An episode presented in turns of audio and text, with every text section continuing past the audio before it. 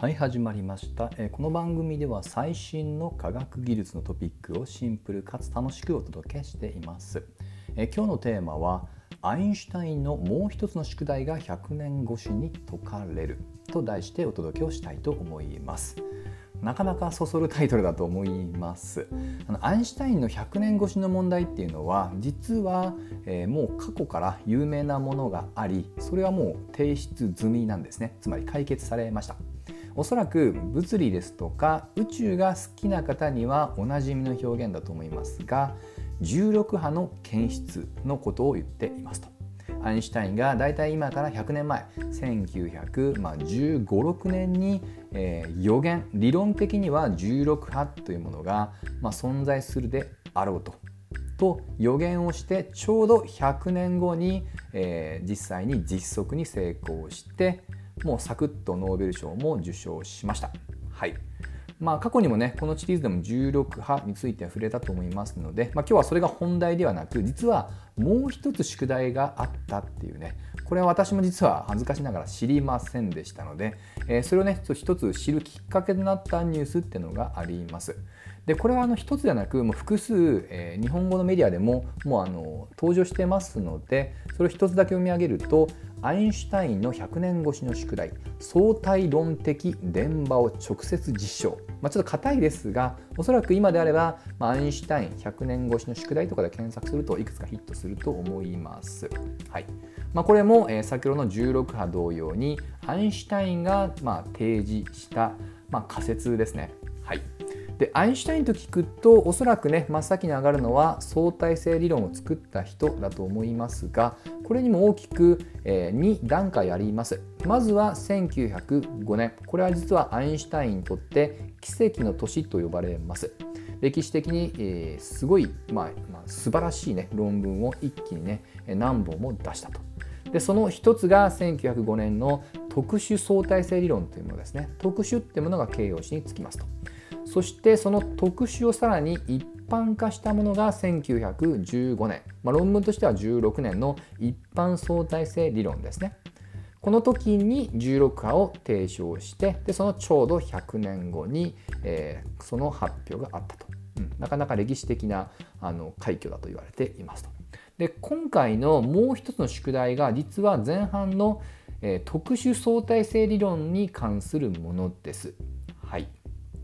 でしかも16波は一般相対性理論から論理的に導き出せる、まあ、ちょっと若干派生的なね予言だったんですけど今回のもう一つの宿題は派生的どころかむしろそれが本丸だったんですね。つまりこの100年間、まあ、もっと言うともう100年間以上ですけども、えー、意外にその特殊相対性理論で、えー、提示をしていたストレートなところがまだ宿題が厳密には回答できてなかったっていうことを意味していますと。うん、これちょっとね本当意外でしたで実はもともとアインシュタインが提出した論文この特相対理論を唱えた論文のタイトルなんですがこれ日本語で直訳すると運動物体の電気力学についてというタイトルだったそうなんですね。うん、ちょっとこれをして特相対理論ってなんとなく想像しにくいと思います。で今まで特殊相対性理論っていうのはすでにまあ正しかろうっていうことが検証っていうのはされています。ただしそれが、えー、時間の遅れですとかもしくは、えー、静止質量つまり運動してる時と静止してる時って質量違うよねというねそういった検証をして、まあ、確からしいと言われていたと。ところがこのタイトルで言ってることかっていうのはこのいわゆる電磁気の動きが高速に近いほど運動する時の動きっていうものを実は提唱してるんですね。はい、でこの今の動き自身を直接的に確かめた実証実験が100年間以上も行われておらず今回日本の研究グループが初めて実証に成功したっていう記事だと思ってください。まあ、ちょっと個人的にはね繰り返しですけどもあのまあなんでここまであの何て言うんでしょうね、まあ、実証されたのかってされなかったのかっていうのがちょっと正直言うとまだ腹落ちはしていません。で今回行った実験をですね簡単に申し上げますとまずは今回ね、まあ、高速に近いっていうの電磁気を帯びたビームっていうのを作って、えー、それが発生させる電波っていうものを計測したっていうところです。で今まで、まあ、あの技術的な難しさっていうのはおそらくあろあったんだろうと思います。この、えーまあ、超高速、まあ、高速に近い速さで動いている電波ですので、まあ、それなりの解像度を持った、ま、周波数を計測できないといけないんですね。ま、という意味では技術的な難易度は高かったんだろうと思います。でそこの、えー、発生した電波超速く動いている、えー、箇所で発生している電波を計測しそれが、まあ、これは特相対性理論で、えー、導かれるとある特殊な変換これよくローレンツ変換と呼ばれます。これはシンプルに言うと高速普遍の原理から逆算して導かれる時間と距離ってものが我々の常識と違ったようにぐにゃぐにゃ相対的に変化するよっていうねそれを実際に数式で表現したものです。これが電場においても実際に起こっているってことを確認しましたと。はい。まあ、なので繰り返すけどあの技術的な難しさっていうのはあろうかと思うんですけどただそれを踏まえてもまあ何でしょうね。100年以上も、まあ、そこまであの直接的に実証されてこなかったっていうのは、まあ、ちょっと若干ねあのもやもやはしています。このもやもやはまあ正直言うと解決はしてはいません。まあ、おそらくは、まあ、そこまでしなくても先ほど話をした時間の遅れとか静止質量の計測とかね、まあ、これをしても十分だったのであろうというね、まあ、そういった判断が働いたのかもしれません。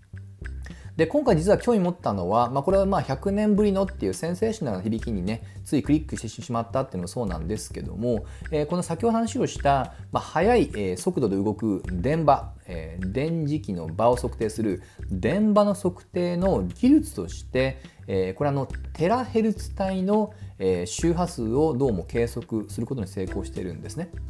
テラというのは、えー、これはのスケールの単位ですね。例えば我々がおなじみなのは1000倍はキロですよね。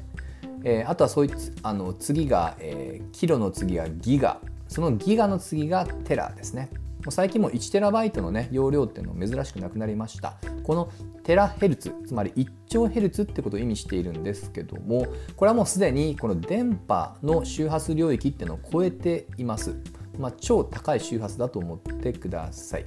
で今あのちょっとこれはね本題と若干ずれるんですけどもあのこのテラヘルツ帯の計測技術が今回は電波でしたけども、えその他の通信領域に関してもまさに今研究開発がどうも進んでいるってことがちょっとねあの繰り返ですけど本題と別の話として、えー、まあちょっと実は知りました。はい、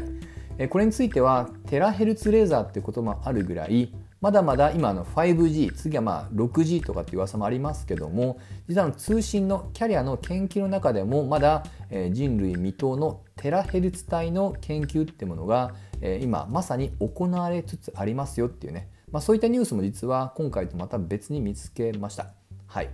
で今回ねちょっとあのなかなかさみだれになってしまいましたけどもあのこの100年ぶりの快挙を成し遂げたのは今回で言うと間違いなく、まあ、この電波の、えー、高周波数帯の計測技術の進化によるものです。でよくよく鑑みると別に今回に限らず最近の,、まあ、あのいわゆる最新科学っていうものはやはりこの計測技術の進化に完全に呼応してます。場合によっては依存していると言っても過言じゃないと思います。例えば、えー、神経もしくは脳科学ですとやはり MRI とか EEG とかね、まあ、こういったものでリアルタイムに脳の動きを計測できる。そこから、まあ、神経科学が一気に発達したって言い方もできます、まあ、このように今もう理論と実験っていうのはもう文字通り二人三脚で進みつつありますしもっと言うと例えばですけど、えー、宇宙理論になってくるとこの理論だけでももう物理や一人で何とかできるっていうもう世界観がなくなってきてあまりにもやっぱ抽象性が高いのでもう数学者の力も必要不可欠になってきてるんですね。で日本の宇宙理論で、まあ、代表的なのをパッと私が連想するとあのかぶり研究所っていうものがあります。これも、まあ、かぶりって普段読んでるんですけどこれ正式名称はかぶり数物連携宇宙研究機構っていうのが正式名称なんですね。数学と物理をもう連携しますってことを正式名称に組み込んでいますと。で今回ね、まあ、きっかけになったのはアインシュタインで彼の時代がおそらくギリギリ彼一人っていうね、まあ、本当にあの不正室の天才が、まあ、ほとんど独力で築き上げたと言っても過言ではないんですけどただし第2段階目の一般相対性理論はぐにゃぐにゃ、えー、まあ、空間がねじ曲がる不思議な数学を使わなければいけないので実は大学の時の同級生だったグロスマンという方の、えー、まあ、知恵を借りて実は完成させたりもしてるんですね。うんまあ、ただとはいえやっぱりアインシュタインによるものが大きいというのは一応言っておきますと。でそこからねもう100年経った今においてはあまりにもねそのあの一つ一つの理論が、まあ、複雑化高度化、まあ、しているのでまあ、おそらくアインシュタインが行った業績つまりほとんど独力で新しい革命的な理論っていうものはちょっと相当難しくなってるんだなと思いますのでむしろ今はそういった学際的な、まあ、協調コラボレーションっていうものを前提とした、えー、まあ、あの研究のスタイルっていうものがね今の研究では主流になってるのかなと思います。まあ、いずれにしましてもね、えー、なのでこれからますますそういった、まあ、何百年ぶりの宿題回答っていうことがねなかなか難しくなってくるなかなかお目にかからないっていうことで今回はこういったニュースを取り上げてみました。というところで今日の話は終わりにしたいと思います。また次回一緒に楽しみましょう。